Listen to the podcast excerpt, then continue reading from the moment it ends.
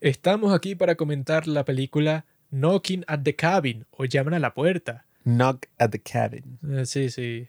La nueva de M. Night Shyamalan, el indio que hace películas con un plot twist súper entretenido.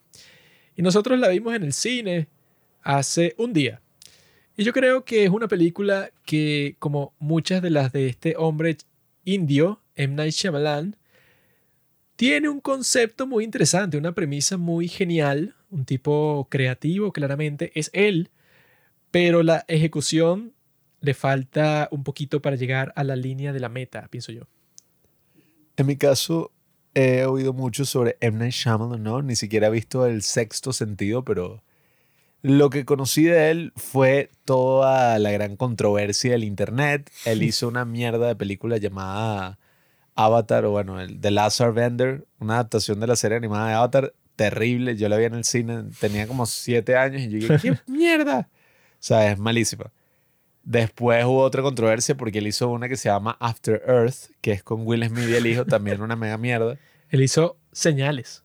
Sí, de los o sea, sus películas han sido controversiales así porque suelen ser muy decepcionantes. Él pero- hizo The Village y con Ajá. esa de sexto sentido también como que lo que las conecta todas es que siempre hay un concepto como que nunca ves en ninguna otra película. Que sí, una de la Dama del Agua, algo así, ¿te acuerdas? Que esa Sí. era, yo me acuerdo cuando la estrenaron. Pero que la constante siempre es que, bueno, que tú sabes que si es una película de este tipo, va a pasar algo sorprendente en algún momento que, bueno, que te va a cambiar todo. Y es un tipo muy inconsistente en ese sentido en cuanto a la calidad, porque de repente sacó Split, una muy buena película, o sea, James McAvoy, una película muy bizarra también, muy Hizo extraña. The Gift, que es una Ah. porquería, que es una, eso, que van como que con los Ah, abuelos, sí, los niños se quedan con los abuelos, pero al parecer son unos locos psicópatas ahí que se están volviendo Sí. locos. Hizo la de la playa, que yo la quiero ver, que dicen que es Ah, Old. Dicen que es bien estúpida, pero que también tiene un concepto que tú cuando te das cuenta de cuál es y que coño, esto no se le ocurre a cualquiera. Sí, o sea, es un tipo que utiliza conceptos creativos y, y hace cosas así, pero bueno, es muy inconsistente. Por ejemplo, tienes Split, que supuestamente es una secuela de Unbreakable. O sea, que sí es, pues, una secuela de Unbreakable, pero la película en sí no es que funcione así, sino es porque al final aparece Bruce Willis. Y él hizo Unbreakable. Eh, sí, Es bueno. la del... ¿Cómo es? Jackson. Un- Unbreakable es, es chévere. Sí, o sea, la de este Bruce Willis y, y el otro pana. Y nada, o sea, después sacó la tercera que era como que no. Finalmente una tercera película que es la que aparece en todos. Samuel L. Jackson. Y esa Samuel fue L. Jackson, la Bruce Willis. película más rara que yo he visto en mi vida. Y yo la vi en el cine y yo me estaba Sí. quedando dormido. Era como rarísima. No tenía sentido. Era como mala. O sea, cuando tú ves una película mala, ¿sabes? Que tú dices, ¿qué mierda estoy haciendo aquí? No, pero que lo raro fue que, ay, ¿cómo va a ser mala? Sí, si o está sea, basada en otras dos películas, no, no debe ser tan difícil que la película sea más o menos decente. sí, pero, era una cosa que tú la ves y tú estás ahí que, ay, ¿quién fue el idiota que pensó qué? Entonces, bueno, claro, eh, llegamos con esta película que tiene un concepto súper interesante, está basada en un libro que salió en el 2018, que es La cabaña en el fin del tiempo, algo así. Cabin in the Good, sí, sí, sí. Cabin at the End of the World, es una cosa así. Y bueno, básicamente la premisa te la dicen en el tráiler y es eso, pues una pareja gay, no tiene nada que sean gays, que eso ahorita lo voy a comentar, me gustó mucho. Ya por ahí yo me salí del cine. ¿no? Cuando vi que eran dos maricones, yo bajé las escaleras y dije, bueno, Aquí no pasa esa estupidez de que la gente que, ay, en Disney están forzando esto. Aquí lo hacen muy, muy bien. O sea, la pareja eh, gay, o sea, muestran como que, ok, cuáles son sus luchas, sus struggles en el día a día solo por, por ser homosexuales.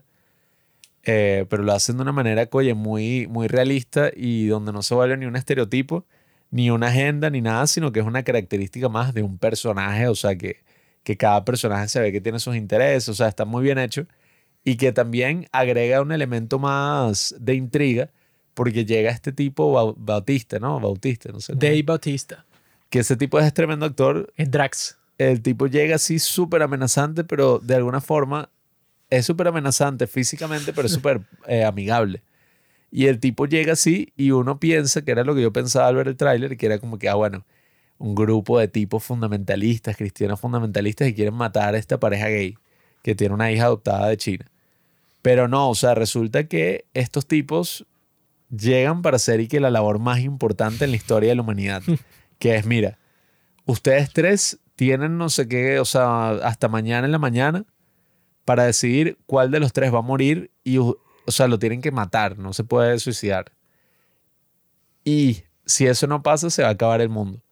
Entonces, claro, es como que esta gente que tuvo unas visiones súper locas sobre el fin del mundo, exactamente qué es lo que va a pasar, y que cada cierto tiempo tienen que decir y que, mira, te voy a preguntar, si todavía no has tomado tu decisión, yo voy a morir y se va a desencadenar una de las cuatro plagas que van a destruir el mundo para es como siempre. un sacrificio humano. O sea, básicamente es como el libro este de la Biblia de Apocalipsis, adaptado ahí como con la, el tema este del, del sacrificio que tiene que hacer, ¿cómo es que se llama? En la Biblia, que es como que mata a tu hijo. Abraham. Ajá. El sacrificio de Abraham, o sea, que es como que, mira, o sea, tienes, Dios te, eh, te manda que mates a tu ser más querido, Pero- más preciado. A diferencia del Dios de esta película cruel, el Dios de la Biblia, cuando él lo iba a matar, lo detuvo al último segundo. En cambio, el Dios enfermo de esta película no le importa nada y que no, bueno, mátalo, weón. Esa historia de Abraham es graciosa porque me imagino que la relación del padre y el hijo se jodió completamente después de eso. No, no se jodió. Porque desde esa época, luego en el Imperio Romano y todo eso, el padre siempre tuvo la potestad de decidir si su hijo vivía o no. Por eso el, el hijo está ahí que eres un maldito y que, ok, me salvó Dios, No, eso es lo que, eso, pero tú me querías matar. eso es lo que piensas tú, pero el niño dice que ah, esto es normal. Si mi padre me quiere matar, debe ser por una buena razón. Nah. Pero Eso pues, o sea, yo viendo esta película, yo creo que cuando yo la comienzo a ver, tiene virtudes. Porque eso, cuando comienza, a mí me gusta que las películas comiencen así de una, pues, o sea, que no tiene como que un prólogo y que no, esta película es sobre tal tema, entonces nosotros vamos a presentar un personaje primero, no, o sea, te lanza directo a la situación.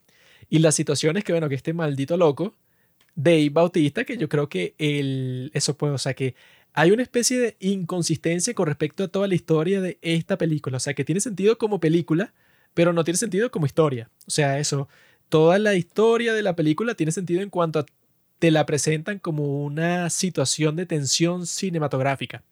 Pero obviamente que como historia es absurda, porque eso, si yo fuera un dios, ¿verdad? Y yo por alguna razón necesito que un miembro de esta familia se sacrifique para parar el apocalipsis, sea cual sea esa razón, ¿no? La gente que yo voy a mandar esas visiones, ¿verdad? No va a ser Dave Bautista, que es un tipo, es un gordo como de 300 kilos, súper musculoso, todo tatuado, tiene los dedos tatuados, es calvo, es un tipo que, que tú lo ves y tú piensas que, bueno, este estado en la cárcel y es peligroso. Entonces, sobre todo esta pareja de tipos gay que te muestran que ya tienen un trauma de que los han acosado, o sea, que los rechazan tanto su familia como la gente cualquiera por la calle y que ellos tienen un trauma así que es, o sea, que la cultura en sí como que los odia a ellos, ¿no? Y entonces llega este tipo como que estereotípico que parece que sí de extrema derecha como si lo fuera a acosar a ellos particularmente, entonces bueno, ese dios es un maldito porque bueno, yo le voy a poner una visión a este tipo para que vaya a convencer a los gays que ya de por sí están traumados por gente como él. O sea, no gente como él particularmente, pero gente que se parece a él. Y que le Incluso le manda a uno que sí, a Rupert Grint, a este Ron Weasley, que, que manda al, al tipo que le partió una botella en la cabeza a uno de los miembros de esa pareja. Solo que eso también, el Dios es maldito ahí porque es como que, bueno, voy a ponérselo a los tipos que sea lo más difícil posible Sí, pues, o sea, voy a, porque hay que juzgar a la humanidad. voy a crear una situación dramática en donde a ti se te haga súper difícil decidir porque te das cuenta que los tipos que te tienen ahí secuestrado, bueno, como que parecen que no están ahí por la mejor de las intenciones. Pero eso, yo creo que ese concepto sí es bastante ingenioso porque desde el principio te atrapa completamente. Yo cuando la comencé a ver tenía la atención 100% concentrada ahí, viendo que eso, pues, o sea, que ese tipo Dave Bautista le explica a la niñita china y que mira, yo voy a entrar para tu casa, pero no hay nada que me entristezca más que hacer lo que tengo que hacer.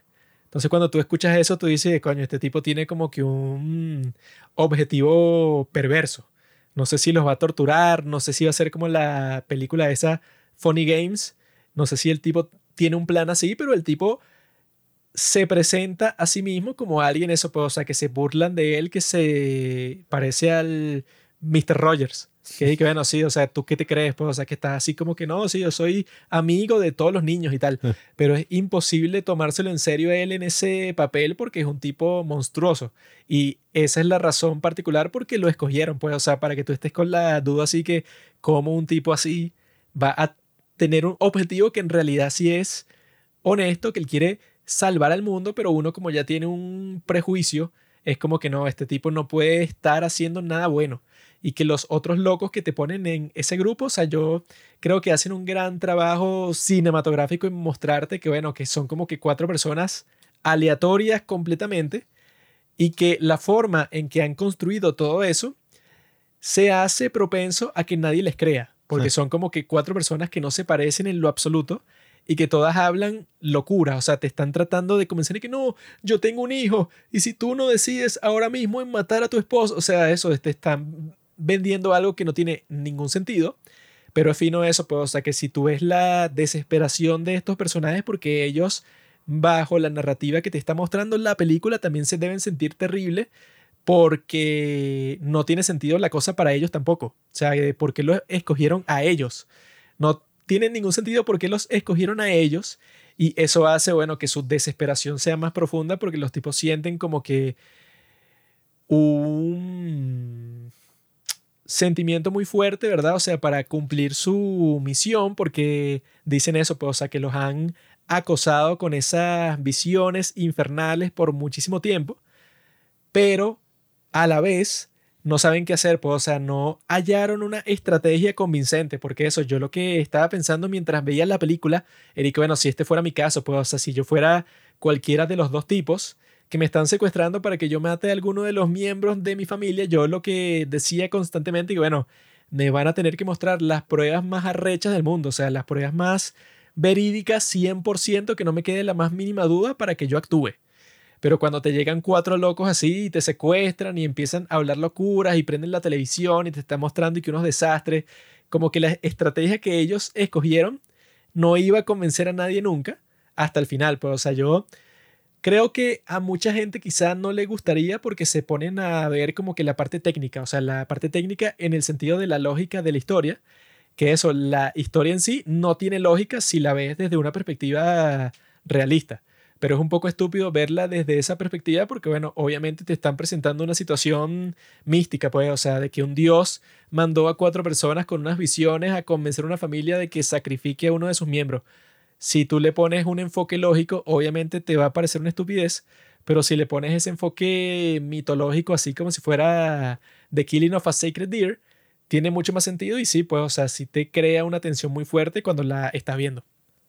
Las películas crean su segunda realidad y en la medida que tú las estás viendo, te das cuenta de que, bueno, todo lo que pasa en la pantalla uno lo debe asumir como algo real. Por eso es que es muy buena las películas que juegan con eso, o sea, que es real, que es ficción, etc. En mi caso, yo creo que me limitaría a describir cómo me sentí en la sala de cine, a reportarlo, ¿no? A reportar cómo fue toda esa experiencia y sí, o sea, no sé, quizás yo en ese momento estaba buscando algo de ese estilo, algo un poco más simple, algo un poco más claro, pero yo me sentí muy bien viendo esta película porque es de esas películas donde la acción, la acción dramática está más clara imposible, o sea, existe urgencia. ¿Qué es la acción? La acción es lo que quiere el personaje y existe urgencia entre lo que quieren los personajes, o sea, es incluso como la broma más dramática que tú puedas escribir. O sea, quieren salvar al mundo. Y literalmente el mundo está en riesgo. Entonces, claro, tienes a estos personajes que quieren salvar al mundo y estos otros que juegan como el rol de la audiencia en tratar de decir, mira, esto no puede ser verdad. Y ellos juegan con muchas coincidencias que pasan a lo largo de la historia de que, mira, o sea, desde la mente de alguien racional, ¿no? Como es uno, sí, bueno, los personajes están secuestrados es poco probable, o sea, tú podrías decir que todo eso fue fingido, pues, o sea, como marico, ¿qué tiene? O sea, yo que tengo de especial para yo salvar a la raza humana, ¿sabes? No es que escogieron a un rey, al presidente de los Estados Unidos, no sé, alguien con mucho poder. A cualquier persona sería que, ¿cómo coño la vas a convencer y que tú eres la persona más importante del mundo? Exacto. Si tú no lo matas a él, todo el mundo, y bueno, suena como lo más ridículo de la historia. Y creo que lo hicieron muy bien porque te tienen esa situación y la van balanceando con historias de la vida de ellos y, y fueron momentos que, oye, yo dentro de la sala de cine de verdad me sentí súper conectado con la felicidad que ellos sintieron cuando adoptaron a, la niña o con, oye, esa escena que fue sutil, no, bueno, entre comillas, un bicho así todo chaucero, ay, cine de arte, diría que no es sutil para nada, pero eso del rechazo de los padres y como va mostrando, o sea, cuál es la razón por la que el tipo tiene un arma y, y le metió esa mega golpiza al pana de este Rupert Green, es porque el tipo, como lo atacaron, el tipo se puso así súper, súper, no sé si la palabra es paranoico, pero precavido y compró un arma y aprendió boxeo, o sea, Oye, él Todo. dice que, que fue a terapia por años. Solo por eso. Y dije, coño, o sea, le Sí, o sea. afectó todo profundamente. Claro, y, y es eso, pues, o sea, de verdad que me parece un ejemplo buenísimo de cuando se, se utiliza un personaje que, ok, o sea, no sé si la palabra es inclusión, pero, o sea, se muestra una historia donde los dos protagonistas son gays, son homosexuales, pero no se muestra una forma que es lo que yo critico como si fuera un espectáculo o como para, ¿sabes?, hacer como que, ay, sí, somos inclusivos, somos buenos, sino para mostrar una historia que, o sea, oye, es muy realista, pues, o sea, son características de personas, o sea, ser gay es una característica más tuya. Ser pero gay es un defecto. Según la Biblia, Mm. el que es gay se va a quemar en el infierno. no te tienen que utilizar eso como que, ah, bueno, ok, o sea, este, vamos a usarte a ti como bandera para vender más nuestra película, apelar a Pero- un público. Si antes de chupar un pene dices no homo, Mm. no vas al infierno. Mm, Solo que eso es una técnica que solo está en la Biblia. Entonces, si tú lees la Biblia, te vas a salvar. Pero los, el Evangelio de Judas. pero los demoníacos no van a leer la Biblia. Entonces, no conocen esa técnica y van a tener sexo con su amigo y no saben qué hacer. Bueno, también yo vi que si tienes sexo con un hombre y no te quitas las medias, técnicamente no es homosexual, pues, porque no estás Ah, desnudo. Tú también has leído la Biblia. Sí, ese es como el tercer mandamiento. Pero a mí también, o sea, a ver, yo estuve viendo unas reseñas por ahí, muchísima gente resentida, o sea, las vi por encimita en Rotten Tomatoes, puros resentidos con M. Night Shyamalan diciendo que la película es terrible, que es una porquería, incluso que era aburrida, que cinematográficamente era mala. Al contrario, o sea, cinematográficamente me pareció muy, muy bueno, o sea, técnicamente como está grabada. Cinematográficamente Muy está cool. fina porque los tipos están conscientes de que todo es limitado. Que, Sí. que, bueno, ¿qué es lo que hay? Está la casa, la televisión y los flashbacks. Entonces, cuando tú estás consciente de eso, le sacas el jugo completamente de esa casita. Que los tipos eso te muestran cada ángulo distinto de todas las acciones y eso que sí, a través de las ventanas y todo el bosque y tal. O sea, los tipos le sacan el jugo 100% a la única locación que tenían, la central. Sí, De resto, lo de la televisión es cualquier cosa. Sí. Y eso, y los flashbacks están filmados así, eso pues como un recuerdo bastante minimalista, que si con dos o tres planos y ya. Pero eso, todo lo que está dentro de la casa y que si los conflictos y todo, se siente súper intenso y súper profundo así. Pues, o sea, si es fácil identificarte con los personajes porque ellos están como que, ¿qué carajo? Yo estaba aquí tranquilo en mi casa de vacaciones, así que la buscaron por un Airbnb y llegan este grupo de locos que eso, pues, o sea, que les dicen y que bueno, les cortamos el teléfono, aquí no hay señal, se jodieron y los tipos tienen que recuperarse con todo eso y bueno, estuvieron cerca al principio de resistir porque el otro tipo ese le cayó a golpes a Ron Weasley y luego el otro idiota, bueno, perdió contra la enfermera esa, pues, o sea, que se partió la cabeza y todo. Que yo estaba ahí que no, tú eres el inútil de esa pareja, porque el otro era como un héroe de acción, weón. O sea, él, él ya estaba jodiendo a ese y ya iba contra el otro, pero bueno. Sí, que, que yo creo que ese aspecto también fue muy realista y, y no entró en el estereotipo así de las películas de, de ese estilo que es y que, no, el bicho fue a agarrar la pistola pero se le cayó la llave para generar más tensión. O sea que ahí es cuando uno está viendo una película y es y que, qué pendejo, no, qué estúpido, no entres ahí. Todas esas cosas creo que lo hicieron muy bien para no entrar en ese territorio porque Pero incluso sí. cuando la escena del baño, o sea, estuvo muy bien hecha. No, eso yo creo que los tipos ya expresan todo eso desde el principio. Cuando te muestran y que, bueno, está esta niñita china de 8 años enfrentada contra este tipo gigante de dos metros, musculoso, todo tatuado. O sea, yo creo que ahí ya te muestran como que cuál va a ser el desequilibrio de, de la fuerza. Que, que, bueno, mira este tipo gigante. Yo creo que ese tipo solo hubiera podido hacer todo lo que hicieron porque los otros dos eran unos enclenques comparados con este monstruo. Entonces eso te está mostrando que, mira, a cualquier cosa que ellos intenten, como que no va a funcionar muy bien porque ya desde el principio, bueno, este, este tipo es la pieza central de toda la película. Sí, o sea, y, esa metáfora sí, bueno, metáfora muy entre comillas, pero eso de que ellos son los cuatro jinetes del apocalipsis y cada uno representa algo, o sea, estuvo bien, o sea, en general la película estuvo muy, muy bien, claro, no llega a elevarse así y hacer una cosa, ¿sabes? Que tú digas como, oye, no sé, o sea, honestamente no te diría como que en la ejecución yo hubiera cambiado esto, esto y esto así precisamente. No llega al nivel del menú, Para mí, o sea, no sí, o lo intentes. no están tan lejos. La cosa es que te atrevas. La cosa es que una película así, oye, verdaderamente grandiosa, pues que tú dices como verga, es cuando obviamente hacen todas esas cosas de manera mucho más sutil, o sea, que te hace pensar un poco más, o sea, de que hace, qué sé yo, una reflexión sobre el mundo moderno, cosas así.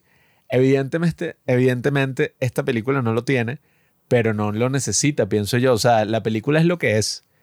Y, y como una película así buena de suspenso y de una situación, oye, extremadamente loca, ¿no? Como estas cosas que estamos acostumbrados a ver en, en estas películas de Stephen King o estas tipo de Twilight Zone, estas historias así asombrosas. Yo creo que la película cumple muy bien con su función y si uno entra al cine y de verdad te concentras en la película, o sea, la película a mí me atrapó. O sea, la película me atrapó durante no sé cuánto dura, dos horas más o menos. Y, y, yo nunca estuve pensando como que, ay, qué estúpido, ay, qué tal. O sea, más bien, yo sentí muchas de las cosas, o sea, estaba como que junto a los personajes que están secuestrados, pues. Como que no, esto debe ser mentira, estos deben ser unos locos, un culto. Y cuando te das cuenta que todo es verdad, oye, o sea, y es que ya la tensión sube completamente y dije que no, mira, aquí va a haber un sacrificio.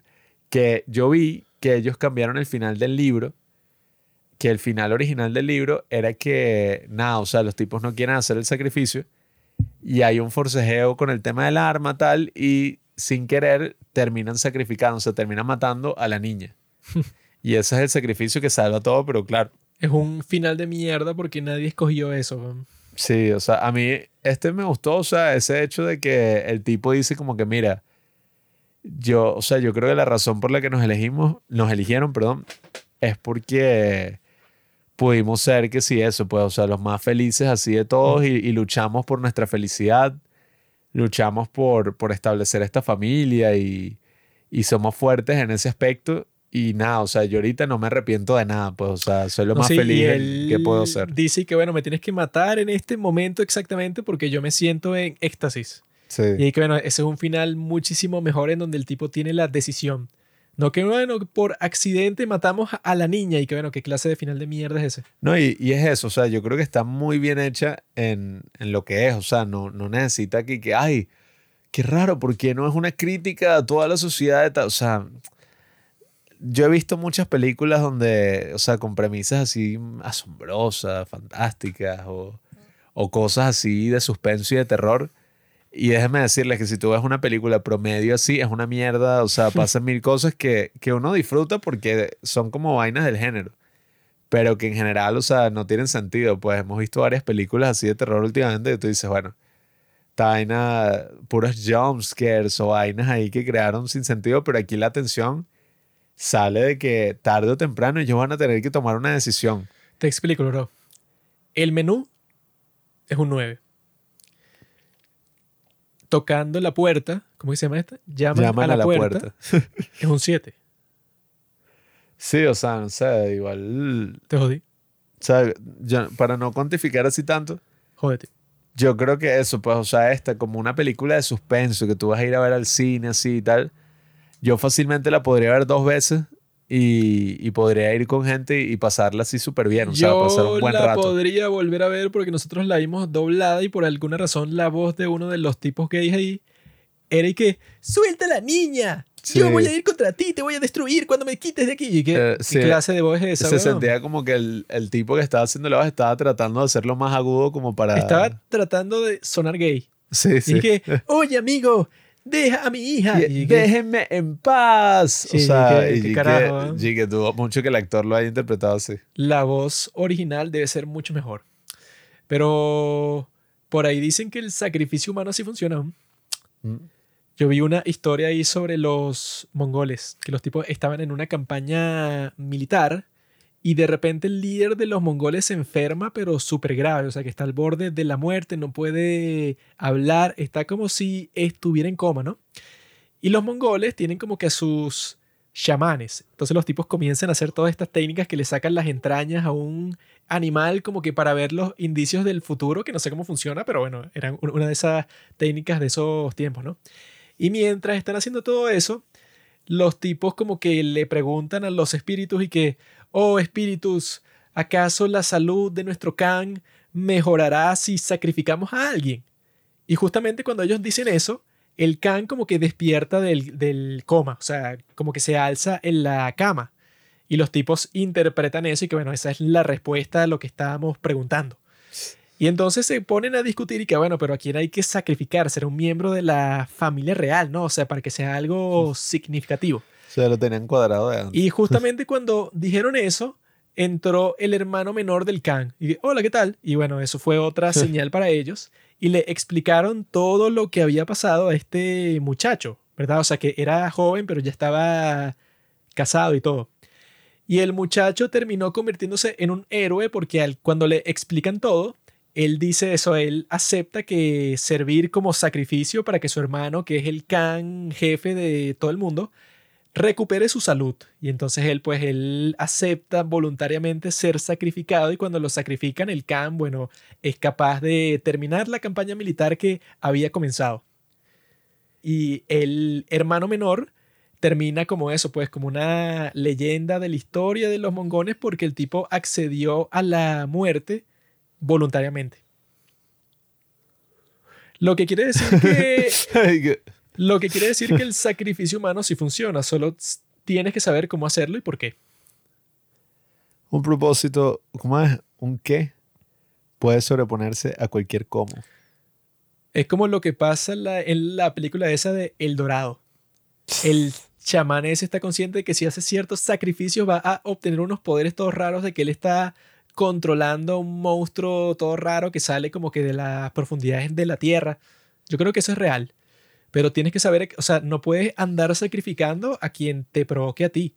Tienes que sacrificar exactamente al tipo que te va a dar acceso a ese poder. Y entonces, ¿cómo obtienes esa información? No sé, pero debe existir una forma. Yo digo, amigos, que recomiendan esta película. Vayan al cine a verla. Eh, bueno, obviamente espero que si están escuchando esto ya la vieron. Obviamente. Pero recomiéndensela a sus amigos, todo, porque Se la yo- pueden recomendar a sus padres. Sí, bueno, sus padres así cristianos que seguro la disfrutan. Yo recientemente he estado yendo así mucho al cine y, y cosas así, aunque no he podido ver como las que quería ver en el cine, irónicamente, sino que me ha tocado ver algunas vainas ahí medio aleatorias.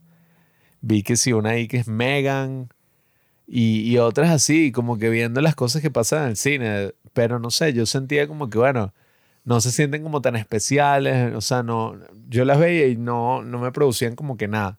Y es bueno que a veces eso, pues, o sea, cada cuanto uno va al cine y, ve una película buena que no necesariamente tiene que ser una obra maestra o una gran obra así de arte autoral, pero coño, sí, o sea, genera muchas emociones y, y le recuerda a uno por qué es que le gusta tanto el cine, pues, o sea, como viendo una película eso puede generar un efecto así de tanta tensión, empatía, o sea, tantos sentimientos por estar sentado ahí en una sala dos horas, pues, o sea, una sala oscura con unos desconocidos. Y esa es una experiencia que para mí es imprescindible, pues. ¿Sabes por qué te gustó tanto esta película, Pablo? No. Porque tú también eres homosexual.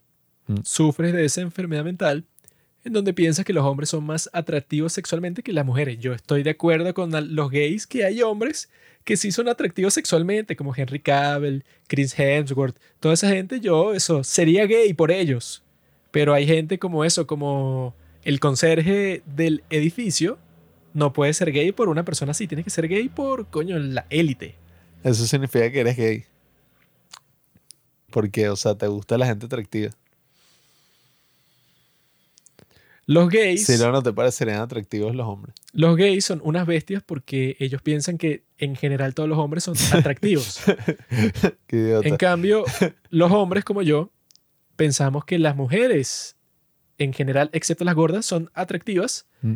Y hay ciertos hombres que también entran en ese grupo, como, como Messi, Cristiano Ronaldo, etc. En qué bisexual, señor. Eh, pero sí, o sea, yo creo que la película está bien. No es una gran obra maestra como el menú, pero No, no, yo- su concepto y todas las cosas esas que están pasando, bueno, eso, tienes que ser un tipo fastidioso para estar y que, no, eso en realidad no hubiera pasado en la vida real. Y que, bueno, obviamente que no, pero si les compras lo que está pasando, bueno, que ese es el punto de cualquier historia, pues, y que eso no pasaría, y que, bueno, sí, weón, Harry Potter tampoco pasaría, pero tienes que comprar eso, la premisa de la historia. Y en el caso de esta, yo creo que lo que vende toda la historia es eso, Dave Bautista. Sin ese tipo no me imaginaría ni siquiera el resto de la película, porque bueno, todo depende de que tú compres que eso, que este tipo está loco y con el pasar del tiempo te das cuenta que no estaba loco, sino que los prejuicios tuyos eran y que no, bueno, este tipo no puede estar diciendo la verdad. O sea, si el dios ese hubiera escogido a una persona que pareciera, no sé, como que un sacerdote así, eso, con un- una buena presencia, pues un tipo que pareciera un santo que te está diciendo todo eso, tú piensas, coño, quizás es verdad, pero que te lo dice un tipo todo tatuado que parece que acaba de salir de la cárcel, tú dudas. Entonces, la película te demuestra que eres un prejuicioso. Entonces, yo creo que eso es una parte bastante importante. Así que, bueno, yo pienso que las películas de M. Night Shyamalan siempre va- valen la pena verlas, pero siempre te dejan como que algo ahí que falta. Pero quiero ver esa, quiero ver el sexto sentido, quiero ver la de la playa, quiero ver las demás que ha hecho el tipo, porque ajá, lo critican mucho, pero el tipo hace algo que nadie más hace. Eso lo sabe todo el mundo. Si no fuera así, no le dieran plata constantemente para financiar su nueva película. Así que yo creo que los que odian esta película es porque son unos envidiosos y son unos racistas porque M. Night Shyamalan es indio. Así que amigos, si disfrutaron esta película, bueno, qué bien. Compártanla con sus amigos, sus padres y sus abuelos y bueno, les deseo lo mejor en este mundo.